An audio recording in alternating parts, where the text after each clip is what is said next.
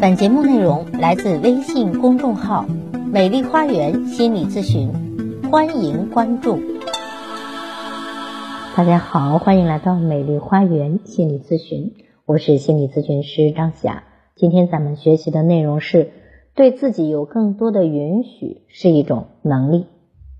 过年了，时常的刷手机，看到这样一篇文章，说了一个让人有点吃惊的真实故事。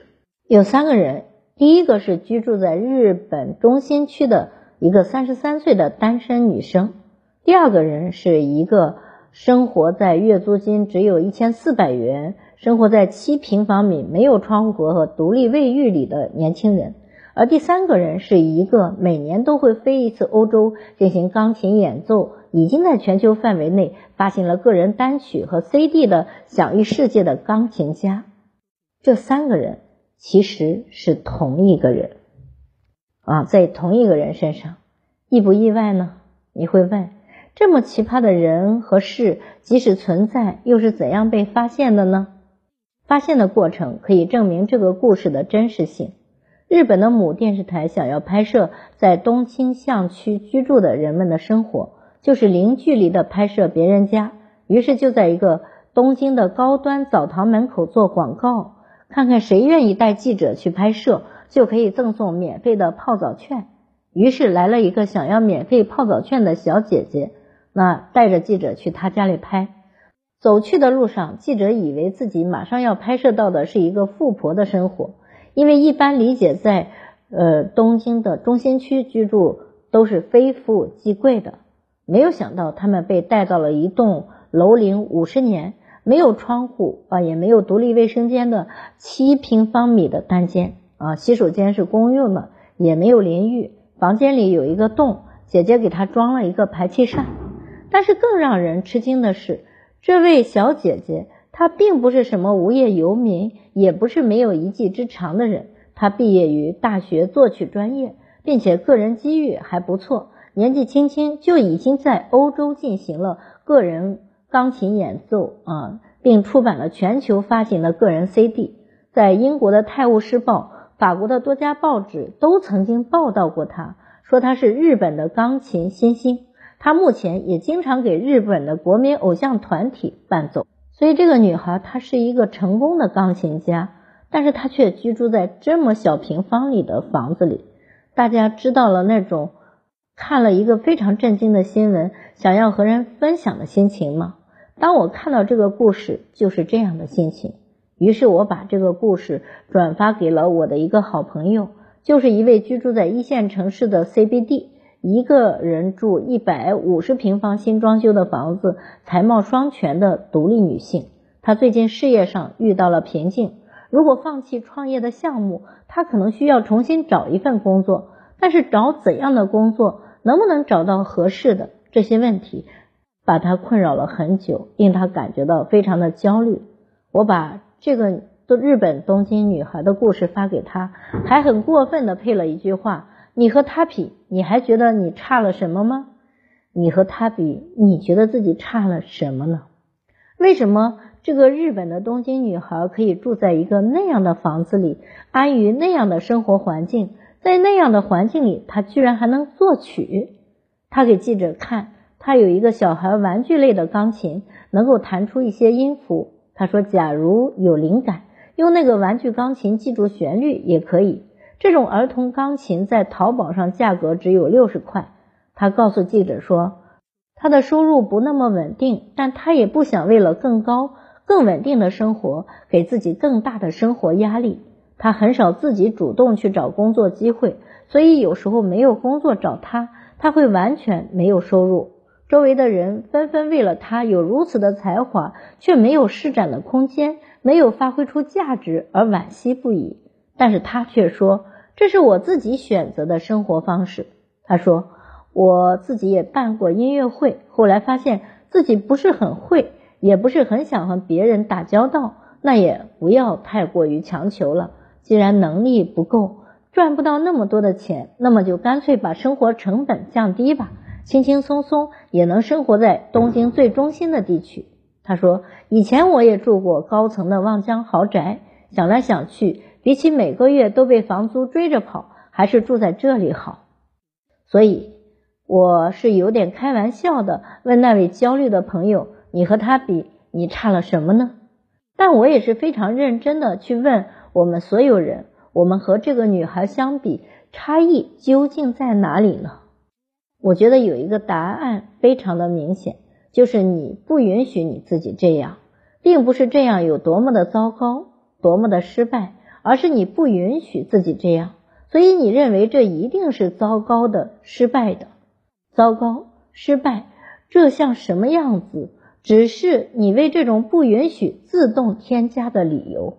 所以现在我们要问的是：为什么你不允许呢？不允许是一个潜意识的声音，你很多时候不能觉察它。所以你也无法和它辩论，但现在我们把它找到了，然后我们问他为什么你不允许这样呢？有人也许已经意识到了，这是超我的声音。超我是和本能的自我对应的部分，它属于社会，属于父母的教育，属于我们要遵循的一些价值和一些规则。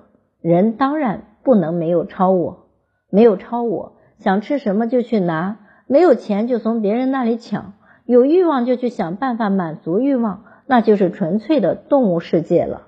可是很多人的心理问题和痛苦在于，超我在养育环境里发展的过于厚重，极大的压抑了本我很多正常的欲望，甚至每天在一个人心里扮演着严厉的老师、铁面无私的审判者，毫无弹性和共情理解的空间，让这个人动辄得咎，活得。胆战心惊，最后这个人其实就不是活出自我，而是活成了超我的奴隶。我的好朋友跟我说，虽然拥有的东西也有一些，也不是那么差钱，也懂得肯定自己的努力和成绩，但是如果在工作的事情上没有很快的做出一个好的决定，没有一个明朗的比较好的新局面，如果失业，如果失去了方向，甚至不知道做什么好，他说他就会。很恐慌，表面上他的担心是担心在社会中脱节，没有属于自己的位置，但是实际上他的焦虑来源于更深的恐惧。而这个生活在东京七平方米斗室的钢琴家，他做出了一些我可以放弃的选项，过一种让人觉得很惋惜或者难以理解的生活，是因为他没有那样的恐慌。所以，与其说很多人不允许自己生活成那样，而这个东京的日本钢琴家年轻人却允许自己这样，倒不如说，很多人内心对目标达不到就会有很多的恐慌，而这个日本钢琴家没有这样的恐慌，所以他面对生活的实质是不慌不忙的做了减法，选出了自己最看重的选择，也就是轻松和自由。放弃掉和选择无法同时存在的那些体面的公寓和豪华的居住环境，好吧？那么超我不允许，为什么我们就那么恐慌呢？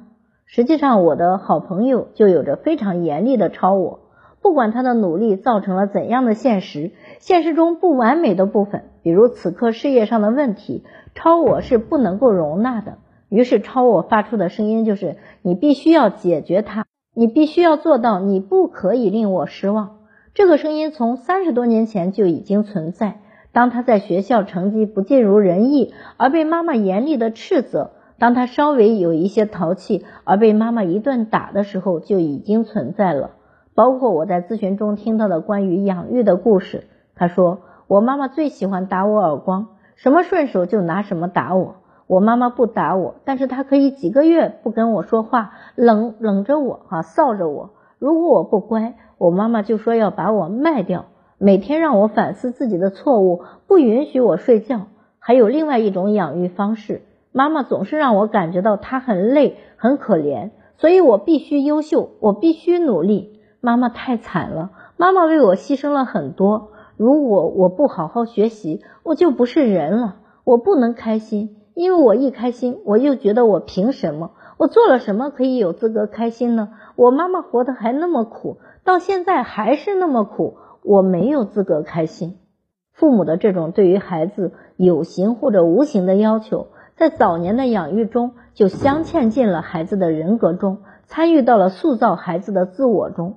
父母内在没有空间去接纳孩子真实的样子，没有空间去接受住孩子可能犯的错，所以父母投射给孩子的就是你不能犯错，你只要犯错你就死定了，你要是再犯错我就去死，你要再犯错我们就不必活着了。这样的声音铸成的超我当然是极为严厉和毫无弹性的，而父母之所以会这样，则是因为父母内在的超我也同样可怕。并且在内心和孩子没有分化，即使他如果有任何的不好，账都要算到我头上。所以孩子犯错、调皮、学习不好，父母的潜意识马上就会认为这都意味着我不是好的父母。一旦有了这样的潜意识，父母本人就会被内心的严厉的超我所审判，这个审判他必须也是受不了的。所以，父母在进行了防御，把我不是好父母改成了现实层面严厉的教育行为，这样就能够把不好的责任扔给孩子，内心觉得，看，该我做的我都做了，我是对的，孩子才是错的。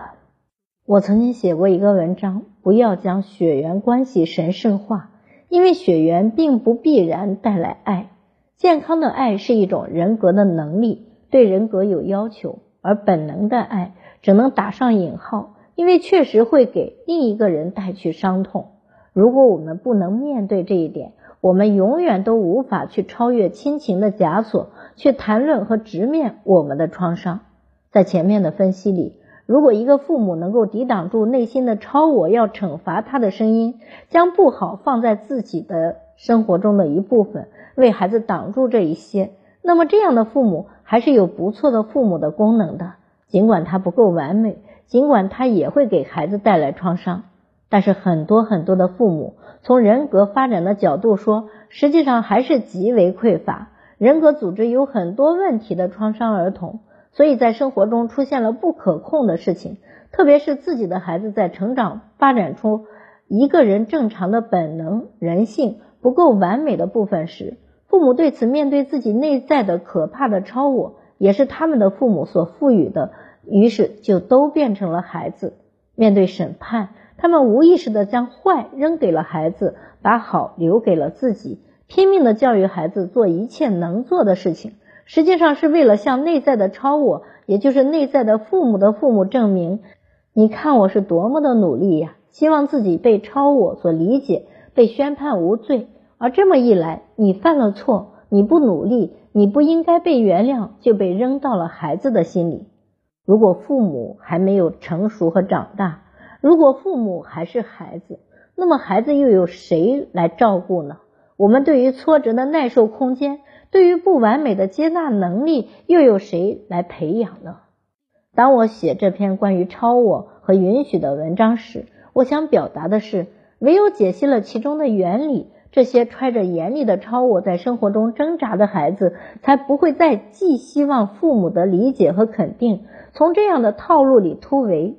因为父母也是孩子，他们也是超我的奴隶，他们永远只能是对的，他们没有能力去体会到自己的错。而你还有机会，你可以超越这一切，通过学习心理学和做咨询，以及个人的觉知和思考。你或许能够慢慢的清除超我心中的那种毒性很重的部分。